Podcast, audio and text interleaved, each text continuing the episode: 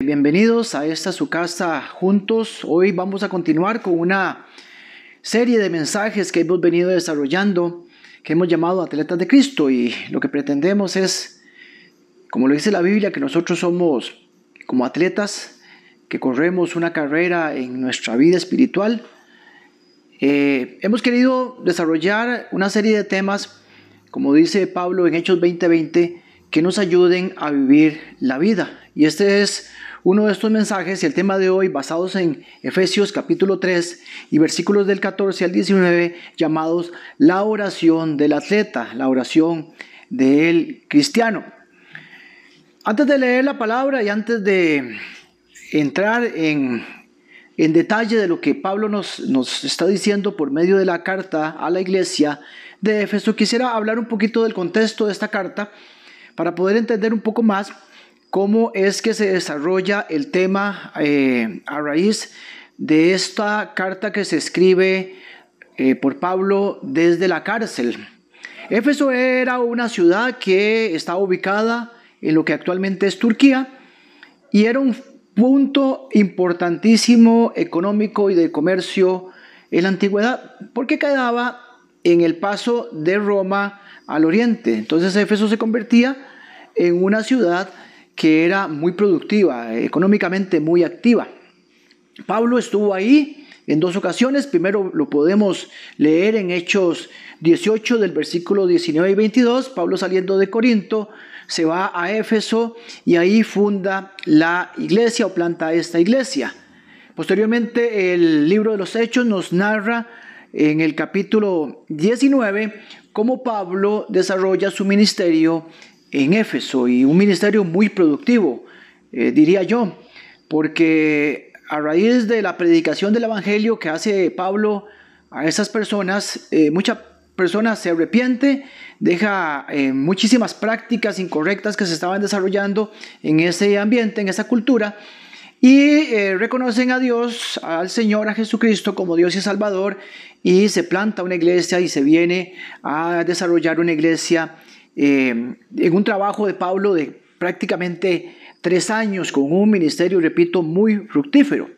En el capítulo 20 se narra cómo Pablo, después de que es llamado por el Espíritu Santo a que regrese a Jerusalén, después de haber hecho sus viajes misioneros, Pablo decide llamar a un grupo de líderes de la iglesia en Éfeso para tomar una conversación y sería una conversación muy emotiva de un grupo muy cercano a él, de líderes de esa iglesia, donde Pablo se despide de ellos y no los vuelve a ver. En ese mismo capítulo 20 y a raíz de toda esta conversación que ellos tienen en esa reunión, Pablo en el versículo eh, 20 eh, de ese eh, capítulo 20 de Hechos dice, nunca he dejado de anunciarles a ustedes todas las cosas que le ayudarían a vivir mejor. Entonces partimos de que Pablo, ese era el deseo. Y yo creo que, y yo diría que Pablo eh, siguió dando esos consejos o anunció y siguió anunciando todas esas cosas que ayudarían para el bien de esa iglesia fundada, plantada en Éfeso.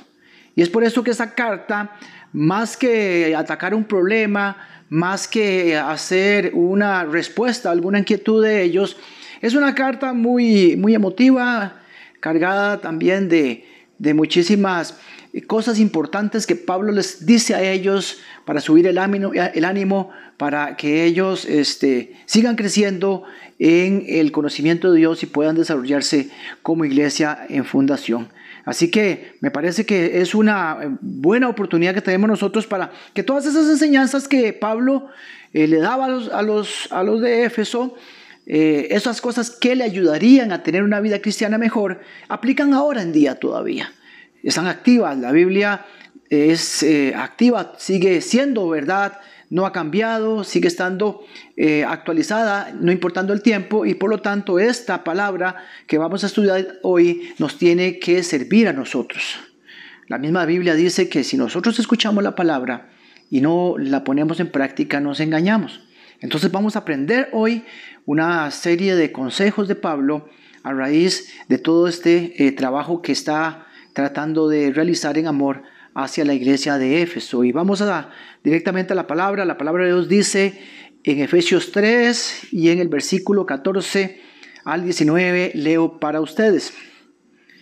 Cuando pienso en todo esto, caigo de rodillas y elevo una oración al Padre, el creador de todo lo que existe en el cielo y en la tierra. Pido en oración que de sus gloriosas e inagotables recursos los fortalezca con poder en el ser interior por medio de su espíritu.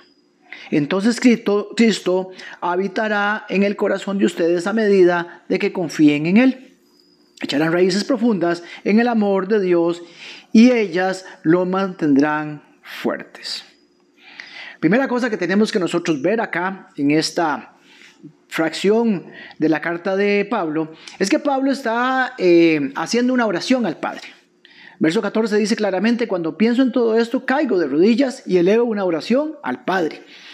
Pablo está haciendo una oración para estos miembros de la iglesia de Éfeso y escribe esa intención de esa oración. Y Pablo está orando en función a tres cosas que yo puedo rescatar en esta este, enseñanza. Tres cosas que no son cosas que Pablo está pidiendo al Señor para la iglesia que sean materiales, muy al contrario. Son cosas que no tienen que ver nada con lo material. Y las vamos a ir a desarrollar en esta enseñanza del día de hoy. Entonces vamos a ver las tres cosas que Pablo está pidiendo en oración para esa iglesia en Éfeso. Número uno, el primer punto que podemos desarrollar, que son las cosas que Pablo está pidiendo. Dice el versículo 16, pido en oración que de sus gloriosas e inagotables recursos los fortalezca con poder en el ser interior por medio de su espíritu. Primera cosa que Pablo pide es que ellos sean fortalecidos por medio del espíritu. Eso es también la oración que yo como pastor quiero para usted en esta noche también. Que sean fortalecidos por medio del Espíritu. Es la oración que nosotros tenemos que desear para nosotros mismos. Que seamos fortalecidos por medio del Espíritu Santo. Es la oración que yo le tengo que dar a mi hermano, a mi hermana, a mi familiar, a ese amigo creyente, que seamos fortalecidos por medio del espíritu. ¿Por qué Pablo pide por fortaleza? Es que mi amigo, mi amiga, para vivir la vida cristiana como la vida que Dios quiere que vivamos, se requiere de la ayuda del Espíritu Santo, no podemos solos. Pablo sabía, reconocía que nosotros necesitamos y ellos necesitaban para vivir una vida cristiana en rectitud, una vida cristiana que agrada a Dios, se requiere la fortaleza del Espíritu Santo. Muy simple es esto. Una vida cristiana no se puede vivir sin el poder de Dios. La obediencia no se puede dar sin el poder del Espíritu Santo. El miedo no se puede vencer sin el poder del Espíritu Santo. La paz no puede llegar a nosotros sin el poder del Espíritu Santo. No podemos compartir y testificar de la buena noticia de Jesucristo sin el poder del Espíritu Santo. No podemos amar como Jesús eh, nos manda a amar sin el poder del Espíritu Santo. No podemos ser humildes como el Señor quiere que seamos, igual que Él, sin el poder del Espíritu Santo. Ya podemos nosotros entonces eh, repasar lo que en Hechos 1 y 2, que es importante traerlo ahorita eh, en recordatorio. ¿Por qué les digo eso? Porque este eh, concepto que Pablo utiliza de que nosotros tenemos que ser fortalecidos con el Espíritu Santo no lo saca él de una idea de ese momento. Jesús ya había dicho que teníamos nosotros, tenemos nosotros los cristianos que recibir el Espíritu Santo. Esa primera iglesia que se desarrolla en Jerusalén en el primer siglo tenía que ser fortalecida con el Espíritu Santo para que lograra el objetivo y el propósito que Jesús quería para su iglesia. Hechos eh, capítulo 1, eh, versículos 4 y 5, Jesús eh, luego de resucitar de entre los muertos, se encuentra con sus discípulos y les dice, quédense inquietos, esperen a que yo les dé, les cumpla la promesa y les dé el Espíritu Santo. Hechos 1.8 dice, y recibirán poder, refiriéndose al Espíritu Santo, y serán mis testigos en Jerusalén, en Judea, en Samaria y hasta los confines de la tierra. Hechos 2 narra que lo que nosotros llamamos el, día de Pentecostés, que Pedro aclara que lo que está pasando ese día donde eh, dice la palabra de Dios que descendían como lenguas de fuego y el Espíritu Santo en esa reunión donde las personas empezaban a hablar en lenguajes diferentes y todo el mundo se preguntaba qué, qué estaba pasando y Pedro explicaba que se cumplía la, la promesa que había anunciado el profeta Joel, que en esos días recibirían el Espíritu Santo. Y a partir de ahí se da una tremenda este, apertura de la iglesia de Jerusalén en el primer siglo. Se empieza a testificar, se empieza a juntar más gente, a unir más gente en esa eh, iglesia. Eh, se narran cosas maravillosas que ellos hicieron a través del poder del Espíritu Santo y se predica el mismo eh, Pedro cambia totalmente este, su forma de, ser y, se vuelve una persona valiente. Recordemos que en el día, de la, o el día antes de la crucifixión del Señor, eh, Pedro lo niega tres veces con un tremendo temor. Pero resulta que después de ese eh, día de Pentecostés, cuando ellos reciben el Espíritu Santo, Pedro cambia totalmente, se vuelve una persona muy valiente, eh, un predicador eh, tremendamente inspirado por el Espíritu Santo. De hecho, en ese eh, día de, Pentecostés se narra que Pedro dice su primer, su primer sermón y se convierte en miles de personas. Esos doce discípulos que aprendieron con Jesús llegaron a esparcer el Evangelio y el cristianismo se extendió por toda la tierra y somos ahora miles y millones de personas que somos cristianos y que hemos existido gracias a lo que desarrolló eh, esa primera iglesia con el poder del Espíritu Santo. A lo que voy es que Pablo, a la hora de eh, decir esta oración y pedir fortaleza por medio del Espíritu Santo para esas personas que forman la iglesia de Éfeso, no está trayendo algo nuevo, sino que él está eh, reforzando eh, lo que ya había este, sabido, lo que ya se había vivido en esa iglesia del primer siglo, lo que ya el Señor había anunciado y había prometido, lo que ya este, ellos conocían que se podía hacer por medio del Espíritu Santo. Pablo entonces sigue su oración en el versículo 17 y dice, entonces, a raíz de ese poder del Espíritu Santo, Cristo habitará en el corazón de ustedes a medida que confían en Él. Cristo habita en nosotros. Y aquí quiero aclarar algo, no es que este, ahí ellos aún no tenían a Cristo habitando en el Espíritu Santo habitando en ellos. Eh, sabemos y tenemos que recordar que cuando nosotros recibimos a Cristo como Dios y Salvador, eh, Dios mismo habita en nosotros, eh, su Espíritu Santo habita en nosotros. Entonces, esto no es algo que se esté contradiciendo, sino al contrario.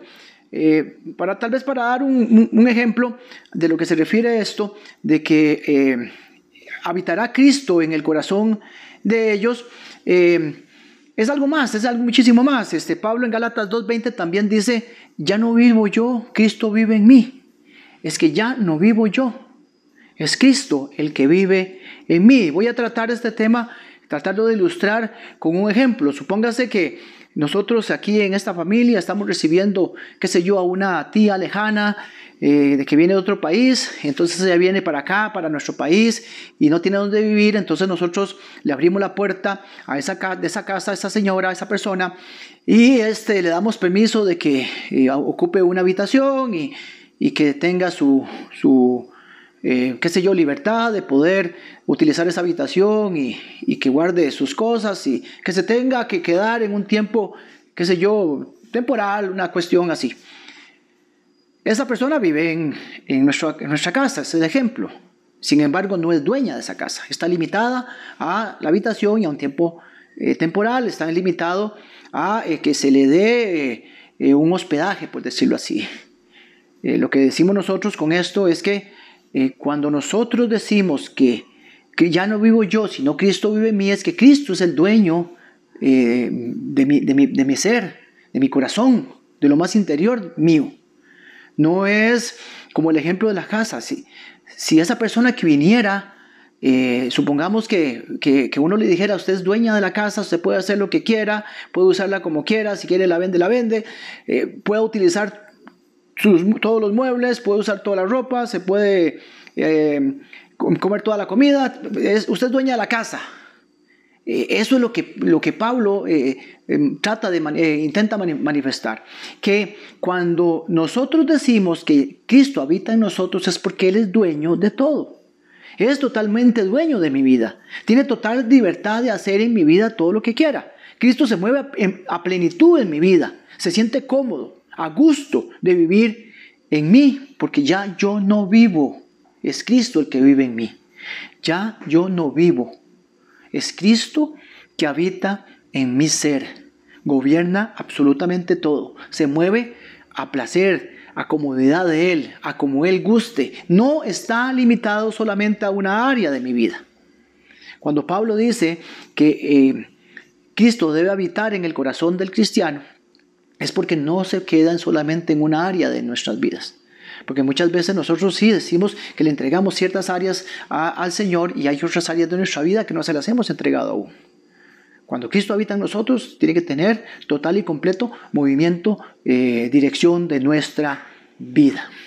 Un tema importante que también no quisiera que se nos quede sin este, profundizar es que Pablo dice que Cristo habita en el corazón del cristiano. Y él detalla claramente que es en el corazón del cristiano. Esto es importante. ¿Por qué? Porque los deseos, las motivaciones, los anhelos, las emociones, los pensamientos se emanan, son eh, la fuente de esas emociones, esos pensamientos, esos deseos, es el corazón mismo. Es ahí donde emana todas estas cosas de lo más íntimo de nuestro ser. Todas estas motivaciones y los, los anhelos, los pensamientos nacen en nuestro corazón. Y es precisamente en nuestro corazón donde Cristo tiene que habitar. Cristo tiene que habitar y gobernar las cosas más íntimas nuestras nuestros pensamientos, nuestras emociones, nuestras motivaciones, nuestros deseos, nuestros anhelos, todo esto lo tiene que manejar Dios. Entonces, Cristo es dueño de nuestro corazón, porque muchas veces nosotros hacemos cambios de conductas en cosas externas, pero también tenemos lo más importante de cambiar nuestras cosas más internas, más nuestras, más íntimas de nuestro ser. Porque es ahí donde nosotros tenemos eh, todas esas emociones, esos pensamientos, es donde ahí donde nacen. Y es ahí lo que nosotros queremos, que todo esto sea gobernado y guiado por Dios. Nuestros deseos, esos anhelos, influenciados, dirigidos por el Señor. Escuchaba a un predicador eh, sobre estos eh, versículos que estoy en estos momentos enseñando. Y él decía que cuando Cristo habita en nuestros corazones, va a influenciar todos los detalles. Y él, él mencionaba los libros que leemos, los trabajos que realizamos, el dinero que gastamos, los alimentos que comemos, las palabras que pronunciamos, y en resumen, absolutamente todo, hasta aquellos pequeños detalles que conforman nuestra vida. Eso es lo que significa que Cristo habita en mí, porque ya no vivo yo, sino Cristo vive en mí y me fortalece y me guía. La segunda cosa que Pablo pide en oración en estos versos tiene que ver con el amor. Dice el verso 18, espero que puedan, palabra clave, comprender cómo corresponde a todo el pueblo de Dios, cuán ancho, cuán largo, cuán alto, cuán profundo es su amor. La palabra clave aquí es que logremos comprender. Comprender el amor de Dios en sus cuatro dimensiones. Y las vamos a ver eh, en un momento y vamos a desarrollar esas cuatro dimensiones del amor de Dios. ¿Para qué? Para que nosotros lo, lleguemos a comprender. El amor de Dios, dice la palabra acá en el versículo 18, que es alto, ancho, profundo y largo. Vamos a verlo. El amor de Dios es tan ancho como para estar en todas partes. El, el amor de Dios es tan ancho para poder estar en todas las partes de este planeta. No hay ningún lugar en este planeta, es más, no hay ningún lugar en el universo donde no esté y llegue y sea cubierto el amor por el amor de Dios. no hay un solo lugar. Y cuando yo digo que no hay un solo lugar donde no llegue el amor de Dios, quiere decir que también en un bar donde la gente se embriaga, o en la zona roja de San José donde la gente vende sus cuerpos, o en un barrio marginal, o en un barrio de gente muy adinerada, ahí también está el amor de Dios, porque el amor de Dios está en todo lugar. No importa lo que sea. Usted puede decir, es que eh, me, cuesta entender eso. Eh, muchas veces yo siento o no siento ese amor de Dios y esa presencia de Dios, aun cuando no es real, perdón, aunque no, no lo sintamos, es real. El amor de Dios alcanza todo lugar, en toda situación. Aun cuando no lo percibamos, aun cuando no lo sintamos. Lo que pasa es que muchas veces nosotros no percibimos, no sentimos ese amor porque no estamos conectados con Él, con el, con el Dios poderoso, el Dios que es amor. La palabra de Dios dice que Él es amor. Ese es eh, el significado más impresionante eh, de, Cristo eh, cuando viene a, morir en una cruz por amor. Ese, esa forma de expresar Dios, amor hacia nosotros es infinitamente grande. vamos, voy a tratar de explicar. Vamos a ver, el hecho de que muchas personas no estén viendo este video, el hecho de que no estén escuchando, no quiere decir que yo no exista y que yo no estoy hablándole a ustedes este mensaje. O sea, yo soy real, este mensaje es real y lo que está usted escuchando es real, existo y este mensaje existe. A pesar de que mucha gente eh, no está conectada y, no se da cuenta. Ese es precisamente, muchas veces nosotros no percibimos, no sentimos porque no estamos conectados. Te tienes que conectar a Dios para poder percibir ese amor. Te tienes que conectar a Dios para poder percibir esa presencia del Señor. Muchas personas no han experimentado el amor de Dios porque no se han conectado. Te tienes que conectar.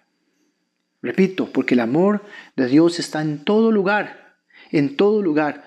Usted se puede sentir solo, pero realmente nunca estará solo porque el amor de Dios llega a donde usted esté. El amor, esté, eh, el amor de Dios está con usted, está conmigo, está en todas partes, aunque usted y yo no seamos conscientes de ello, y aunque muchas personas no sean conscientes de ello, el amor de Dios está en todo lugar, porque es suficientemente ancho para estar en todas partes. Seguimos con las dimensiones del amor de Dios. Dice el amor de Dios es tan largo como para ser eterno, para durar para siempre. El amor de Dios es tan largo que es eterno, dura para siempre, nunca se acaba. Hay una gran diferencia entre el amor de, Dios y el amor humano. El amor humano este, se agota, es corto, eh, se acaba, es finito. El amor de Dios es infinito, nunca se va a acabar. Esa es la razón por la cual, como el amor de los humanos es, se agota, es, es, es corto, es limitado, por eso es que, y ahí se explica por qué muchas relaciones están rotas, por qué se dan eh, divorcios, por qué relaciones entre familias se rompen, por qué hay conflictos, por qué hay distanciamientos de familiares que por muchísimos años no se hablan, no se reconcilian. ¿Por qué? Porque el amor de humano se desgasta, el amor humano se agota, pero el amor de Dios nunca se agota, nunca, nunca, nunca Dios nos dejará de amar. Incluso si alguna persona decide rechazarlo, el amor de Dios va a estar ahí, a pesar de que nosotros muchas veces lo podamos rechazar, el amor de Dios siempre va a estar ahí porque Dios es amor. El amor de Dios es eterno. Él nos hizo para amarnos. Él nos ama y ese amor es eterno y durará para siempre. Por eso es lo que significa que el amor de Dios es largo en extensión. El amor de Dios es profundo, tan profundo como para poder manejar cualquier situación, cualquier cosa. No importa cuánto dolor estemos pasando, no importa cuál, es el problema que estemos atravesando, no importando cuál profunda puede ser una herida que estemos sufriendo, que estemos enfrentando, el amor de Dios es más profundo que eso. Usted puede estar en algún momento de su vida, o pudo haber dicho en algún momento de su vida, es que toqué fondo, es que estoy en un precipicio, estoy hundido en un hueco profundo. Pues el amor de Dios también llega en esos momentos, en esa profundidad. ¿Cuántas veces nosotros hemos visto que el Señor ha levantado con amor eh, muchas vidas que han estado realmente en un precipicio, en un hueco y han tocado fondo? Eh, conozco de muchísimas personas que han sido levantadas por ese amor de Dios y han tenido, este, gracias al amor de Dios, eh, una vida nueva y han eh, reconstruido sus vidas. No importa si usted dice que está en un abismo, el amor de Dios es tan profundo que lo puede sacar de ahí, suficientemente profundo para manejar ese tipo de situaciones. El amor de Dios es tan alto como para pasar por alto los errores, no importa lo que hayamos hecho. No importa las fallas que hemos cometido, no importa nuestros errores, no importa nuestro pasado. Dios es capaz de pasar por alto todas esas fallas porque Cristo murió para salvarnos y para borrar nuestros pecados. Todo pecado, toda rebelión, todo fracaso, toda debilidad es perdonada, es borrada por el eh, poderoso eh, amor de Dios que se manifestó enviando a su Hijo a morir por nosotros. Él te ofrece un cambio de vida, una vida nueva, un empezar nuevo. Porque te ama, nos ama, me ama tanto como porque por amor entregar a su Hijo para que viniera a morir en una cruz. Otra dimensión del amor de Dios es que el amor de Dios es tan alto como para pasar por alto cualquier error. El amor de Dios pasa por alto mis fallas, pasa por alto mis errores, ¿Por qué? Porque Jesucristo dio mi vida, por, dio su vida por usted y por mí. Dios es capaz de pasar por alto mis pecados, mis fracasos, mis errores, mis rebeliones. Porque Dios en su amor envió a su Hijo Jesucristo para morir en una cruz y recibir el castigo que usted y yo debíamos haber recibido. Dios ofrece su perdón de todo su pasado, de todos sus pecados, a causa de su amor por medio del sacrificio en la cruz. Él te ofrece un cambio de vida, un empezar de nuevo, una vida totalmente nueva. Esa es la forma en que el Señor nos ama, tan alto como para pasar por alto nuestro pasado, nuestros pecados y nuestros errores. Ya vimos dos de las cosas por las cuales Pablo pide para la iglesia de Éfeso. Vamos para la tercera. La tercera cosa que Pablo pide en esta oración es que experimentemos el amor de Dios. Ve qué interesante porque Pablo pasa del verbo entender al verbo experimentar. Vemos en el versículo 19 que dice que mi deseo es que experimenten el amor de Cristo. Experimentar es algo más que entender. Eh, Dios nos pide y nos, nos está enseñando en esta palabra que nosotros debemos de entender cómo es el amor de Dios. Acabamos de verlo. Pero no termina ahí. Porque Dios quiere que nosotros experimentemos, conozcamos, sintamos, vamos más allá. Pablo habla de experimentar. Dios lo que dice es que no quiero solamente que sepas cómo te amo, sino quiero que sientas cómo te amo, cuánto te amo. Que no solamente sepamos, sino que también sintamos el amor de Dios, aun cuando es demasiado grande para comprenderlo todo. Verso 19 dice que cuando nosotros experimentamos eh, ese amor, cuando nosotros sentimos ese amor, nosotros tenemos una vida plena, plenitud de vida, dice el verso 19. Eso es lo que sucede. Soy pleno cuando yo acepto y experimento el amor de Dios. Y cuando yo soy pleno, eh, tengo muchísimas ventajas. Porque yo como hijo de Dios este, puedo experimentar el amor de Dios y puedo experimentar muchísimas cosas que si no lo tuviera no lo puedo lograr. Voy a experimentar número uno, aceptación. Yo tengo aceptación porque yo experimento el amor de Dios. Muchas personas pasan toda su vida este, con vidas eh, incorrectas de Dios. Piensan que Dios es un Dios castigador, un Dios que juzga, un Dios que eh, va a llevar el castigo eterno un Dios que va solamente a condenar, pero realmente la palabra de Dios dice otra cosa. Juan 12:47, palabras de Jesús dice, yo no vine a juzgar, yo vine a salvar el mundo. Y eso es lo que nosotros tenemos que reconocer, que el Señor nos vino a salvar. Por medio de su amor, Él nos vino a salvar. el amor tan grande como para poder entregar a su Hijo eh, en sacrificio por nuestra vida. Entonces nosotros en lugar de sentirnos condenados, de sentirnos indignos, de sentirnos juzgados, de sentirnos este, que vamos a ser eh, nosotros castigados, tenemos que pensar en que nosotros somos aceptados, porque nuestro pasado es borrado por el sacrificio de Cristo en la cruz. Cuando nosotros nos damos cuenta que ese amor incondicional de Dios, que no pone condiciones, ningún tipo, nos damos cuenta que nosotros somos aceptados. Porque no importa nuestro pasado, no, importa nuestra condición, no importa nuestros errores, no importa nuestras faltas. Muchas y muchas personas, y lo sé porque es así, lo he, lo he visto, que la gente, las personas no se acercan a Cristo porque se tienen ideas erróneas de Él. Entonces andan pensando que son indignas de acercarse al, Señor que no, que, que, la salvación se queda para otro tipo de personas, que yo tengo, piensan que yo tengo un pasado tan, tan, tan terrible que Dios no me va a perdonar nunca.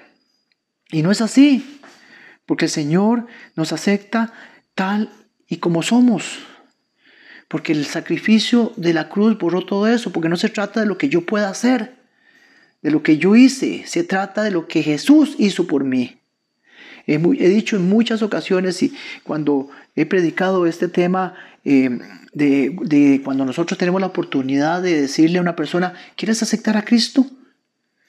¿Deseas aceptar al Señor como Dios y Salvador? Y la gente dice, sí, yo quiero aceptarlo, pero también tenemos que entender y saber si esa persona se siente aceptada por Dios, que es diferente. Porque muchas veces muchas personas no se sienten aceptadas por Dios porque no se sienten dignas. Y tenemos que nosotros ayudar a esa entender que el amor de Dios, cuando nosotros lo experimentamos, también experimentamos aceptación, porque viene de la mano. Somos aceptados independientemente de lo que hayamos hecho de nuestro pasado. Otra de las cosas que nosotros logramos cuando experimentamos el amor de Dios es que vivir en confianza, tener confianza.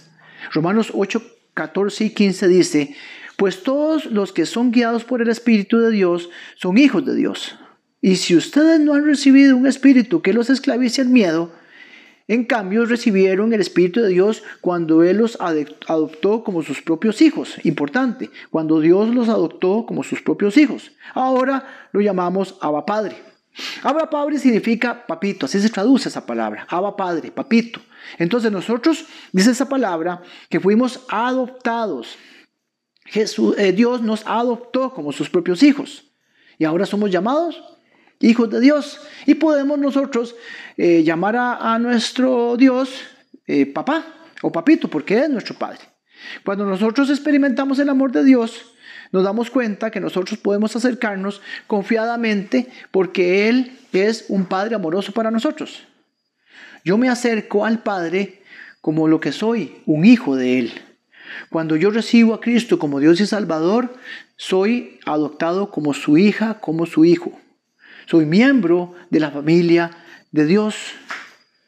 Entonces nosotros tenemos que comportarnos como tales, porque no podemos nosotros limitarnos porque somos hijos de Dios y tenemos privilegios.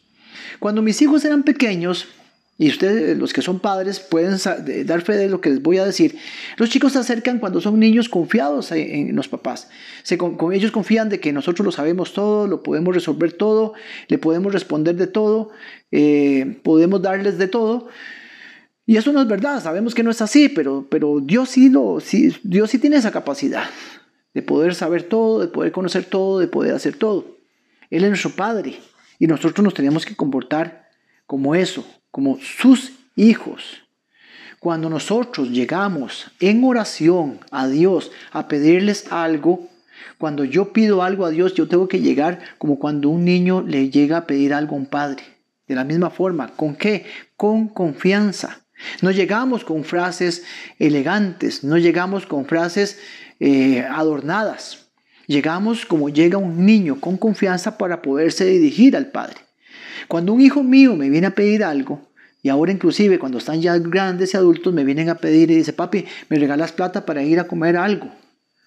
Ellos no vienen con palabras adornadas. A mí me extrañaría mucho que uno de mis hijos me llegue a decir algo así como, qué sé yo, este padre, tú que eres grande, esforzado, trabajador y te esmeras tanto levantarte todos los días en la mañana para traer nuestro sustento, te pido por favor que me permitas el dinero necesario para poder comprarme un combo en uno de estos restaurantes de comida rápida a mí me extrañaría mucho que un hijo de, mío llegue con, una cosa tan adornada y tan rara.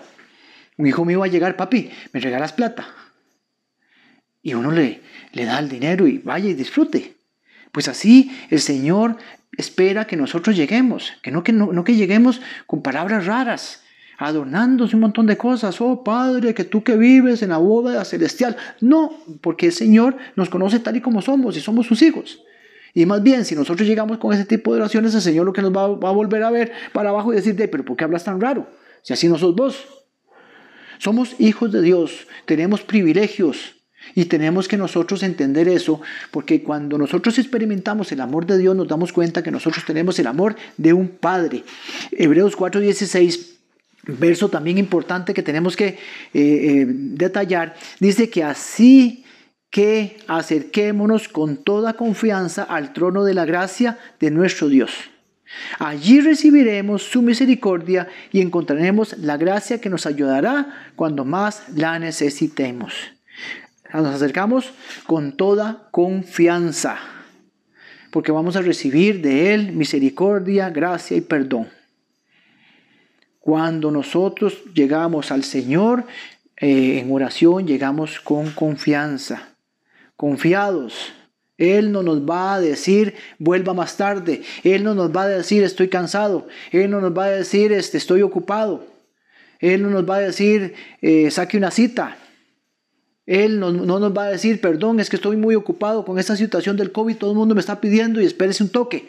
Él no va a decir eso porque es un Dios en el cual nosotros podemos acercarnos y está ahí 24/7 y ya hablamos que el Señor eh, tiene un amor que no se agota y siempre está ahí.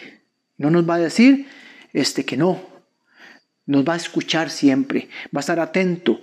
Porque nosotros somos sus hijos y Él nos va a tratar como lo que somos hijos de Él. No se niegue usted a esos privilegios. Eres hijo de Dios, eres hija de Dios y tienes privilegios, recibes privilegios especiales. Otro punto que quiero desarrollar es que cuando nosotros eh, experimentamos el amor de Dios, también experimentamos la paz de Dios. Filipenses 4:7 dice, y la paz de Dios que sobrepasa todo entendimiento, cuidará sus corazones y sus pensamientos en Cristo Jesús. La paz que sobrepasa todo entendimiento. Esa paz que nosotros necesitamos, porque nosotros los cristianos vamos a tener dificultades. Nosotros los cristianos vamos a experimentar dolor, vamos a tener eh, dificultades, problemas en nuestra vida. El ser cristiano, el quererse acercar a Dios, el buscarlo a Él, no nos exime de tener dificultades.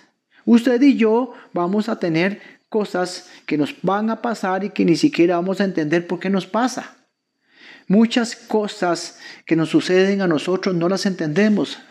Muchas veces nos quedamos sin trabajo y no lo entendemos. Tenemos pérdidas y no las entendemos. Tenemos dificultades y situaciones complejas de nuestra vida que muchas veces no entendemos. Y cuando nosotros este, muchas veces mm, estamos en esos problemas que no entendemos, lo primero que hacemos es cuestionar a Dios y preguntarle por qué a mí y por qué me pasa esto y por qué a mi familia. Y entonces empezamos a cuestionar a Dios. Y empezamos a, como a, sentarlo en una silla y decirle, usted me explica por qué me está pasando esto. Porque Dios este, no está interesado en darnos explicaciones, está interesado en nosotros, en formar nuestro carácter, en hacernos mejores personas, en que nosotros aprendamos en medio de la dificultad, en que nosotros aprendamos en esta vida transitoria que aquí en la tierra mientras nos preparamos eh, para una vida eterna. Entonces ese por qué este, no es necesario. Es más, le digo una cosa, aunque nosotros entendiéramos algunas de las cosas que nos pasan, eh, la situación no, no, no, no, se nos va a aliviar. O sea, si nosotros entendiéramos ante una pérdida eh, el por qué y no lo, no lo explicaran, eso no significa que nosotros vamos a tener eh, menos dolor, dolor por esa pérdida, sino, no se nos va a aliviar. por entender, no se nos va a, a aliviar ese dolor. Entonces, muchas veces vamos a tener pérdidas que no entendemos, heridas que no entendemos, rechazos que no entendemos, problemas que no entendemos, pero no necesitamos una explicación. No necesitamos una explicación, porque el cristiano no necesita las explicaciones de Dios.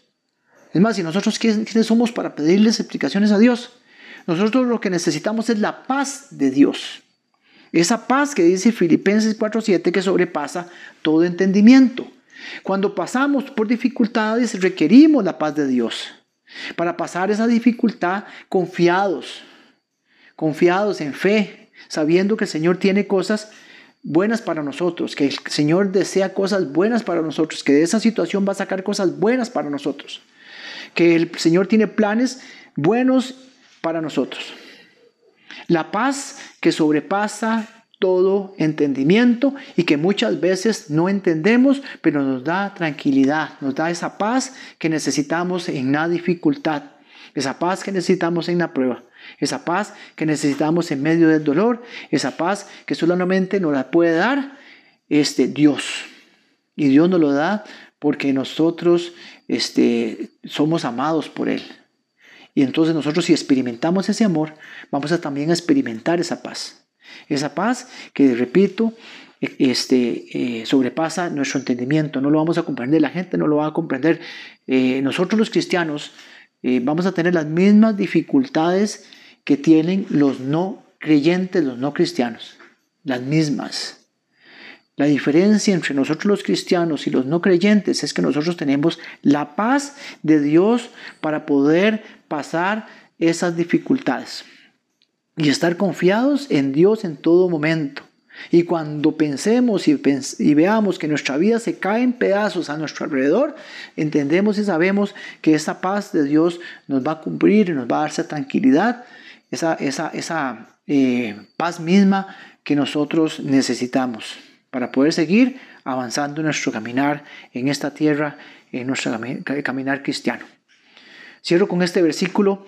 Eh, primera de Juan 3.1 dice, miren cuánto amor nos ama nuestro Padre que nos llama sus hijos y eso es lo que somos en signos de exclamación. Eso es lo que somos, hijos de Dios. No se limite. Experimente el amor de Dios, experimentelo de la forma en que lo hemos aprendido ahora, sabiendo que Él, su amor, nunca se agota, está en todo lugar. Eh, es tan profundo como para sacarnos de cualquier lado y es tan alto como para eh, poder cubrir cualquier de nuestras faltas. Ese amor cuando nosotros eh, lo experimentamos, experimentamos como, como amor de un padre hacia un hijo, porque somos hijos de Dios, porque Él es nuestro Padre, porque nos cubre, nos protege, nos ama. El Señor nos está diciendo hoy que nos ama tanto, tanto, tanto, nos, le importamos tanto, somos tan importantes para Él que Él dio la vida de su propio Hijo. Y Él nos dice, es más, eres más importante tú que la vida de mi propio Hijo, que el dolor de mi propio Hijo.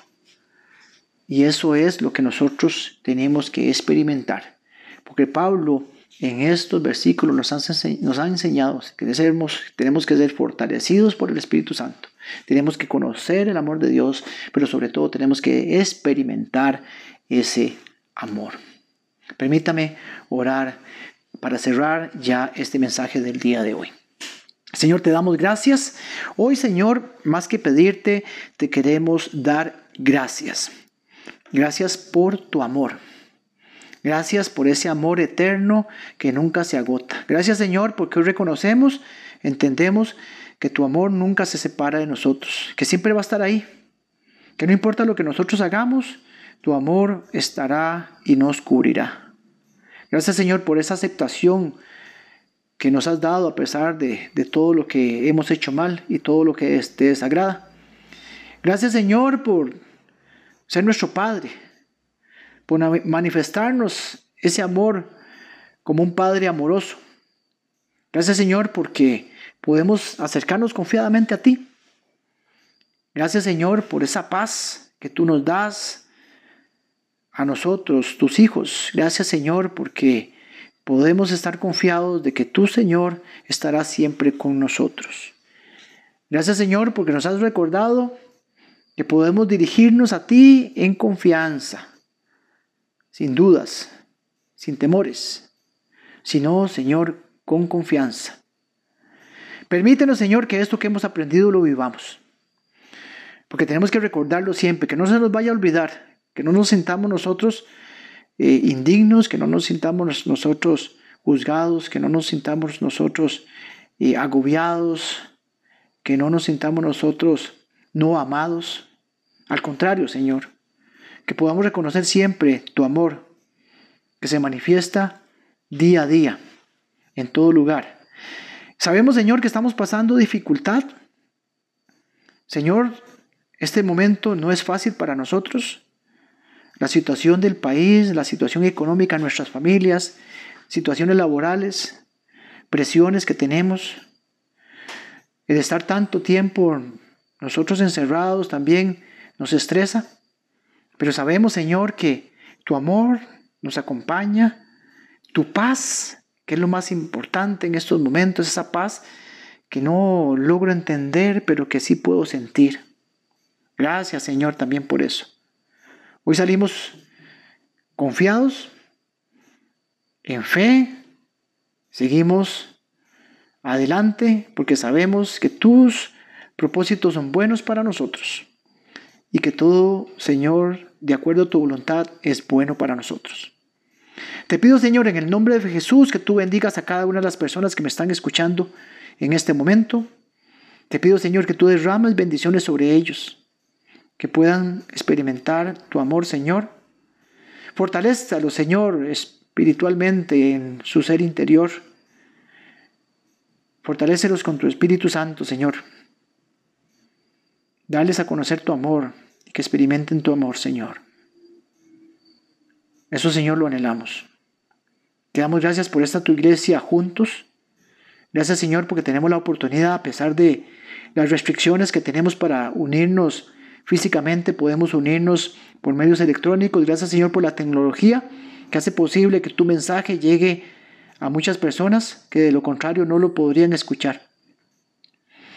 Hoy te pido Señor en el nombre de Jesús por todas esas personas que no te conocen Señor, que nunca han experimentado, que nunca se han conectado contigo, para que tu espíritu los inquiete Señor y que, para que puedan también llegar a tus pies y si es por medio de nosotros, Señor, úsanos para que tu mensaje llegue a todas esas personas.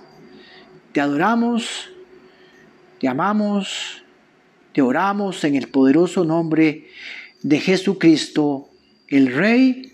Amén y amén. Muchas gracias amigos, amigas, por acompañarnos en este día.